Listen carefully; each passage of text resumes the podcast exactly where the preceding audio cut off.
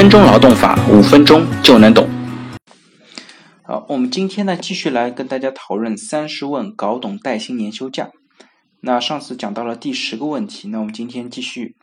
第十一个问题呢是核算年休假时，如果遇到临界点，年休假的天数应当如何计算？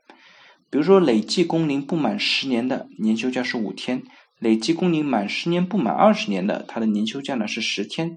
累计工龄满二十年的，他的年休假是十五天。那么在年度里面可能会遇到累计工龄十年、二十年的临界点，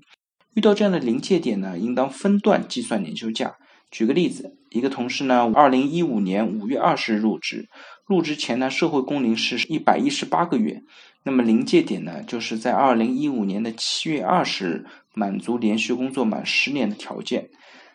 从临界点到二零一五年十二月三十一日，一共是一百六十五天。从入职日到临界点呢是六十二天，那么他二零一五年度的年休假计算公式呢，就是先六十二除以三百六十五，这段时间呢是乘以五天的年休假，然后再加上剩下的一百六十五天除以三百六十五乘以十天的年休假，加起来呢就是五点三五天，不满一天的不算，也就是说他可以享受五天的年休假。那第十二个问题呢，是职工依法不能享受年休假有哪些情况？那目前根据《职工带薪年休假条例》第四条的规定呢，职工有以下情况之一的不享受当年的带薪年休假。第一个情况下呢，是职工依法享受寒暑假，其休假的天数呢多于年休假的天数，所以一般来说呢，学校可以不安排老师休年休假。第二呢，是职工请事假累计二十天以上。且单位按照规定不扣工资的。第三呢是累计工作满一年不满十年的职工，请病假累计两个月以上。第四呢是累计工作满十年不满二十年的职工，请病假累计三个月以上。第五呢是累计工作满二十年以上的员工，请病假累计四个月以上。所以大家在请长病假的时候，也要考虑一下自己有可能以后享受不到相应的年休假。那第十三个问题呢，是职工已经休完了本年度的年休假，但是呢，在本年度又出现了不能够享受年休假的条件之一的，单位应该如何处理？那如果职工已经休完了年休假，但在本年度呢又出现了呃上述规定的不能享受年休假的情况，这个员工呢不能够享受下一年度的年休假，单位可以直接把下一年度的年休假直接扣掉。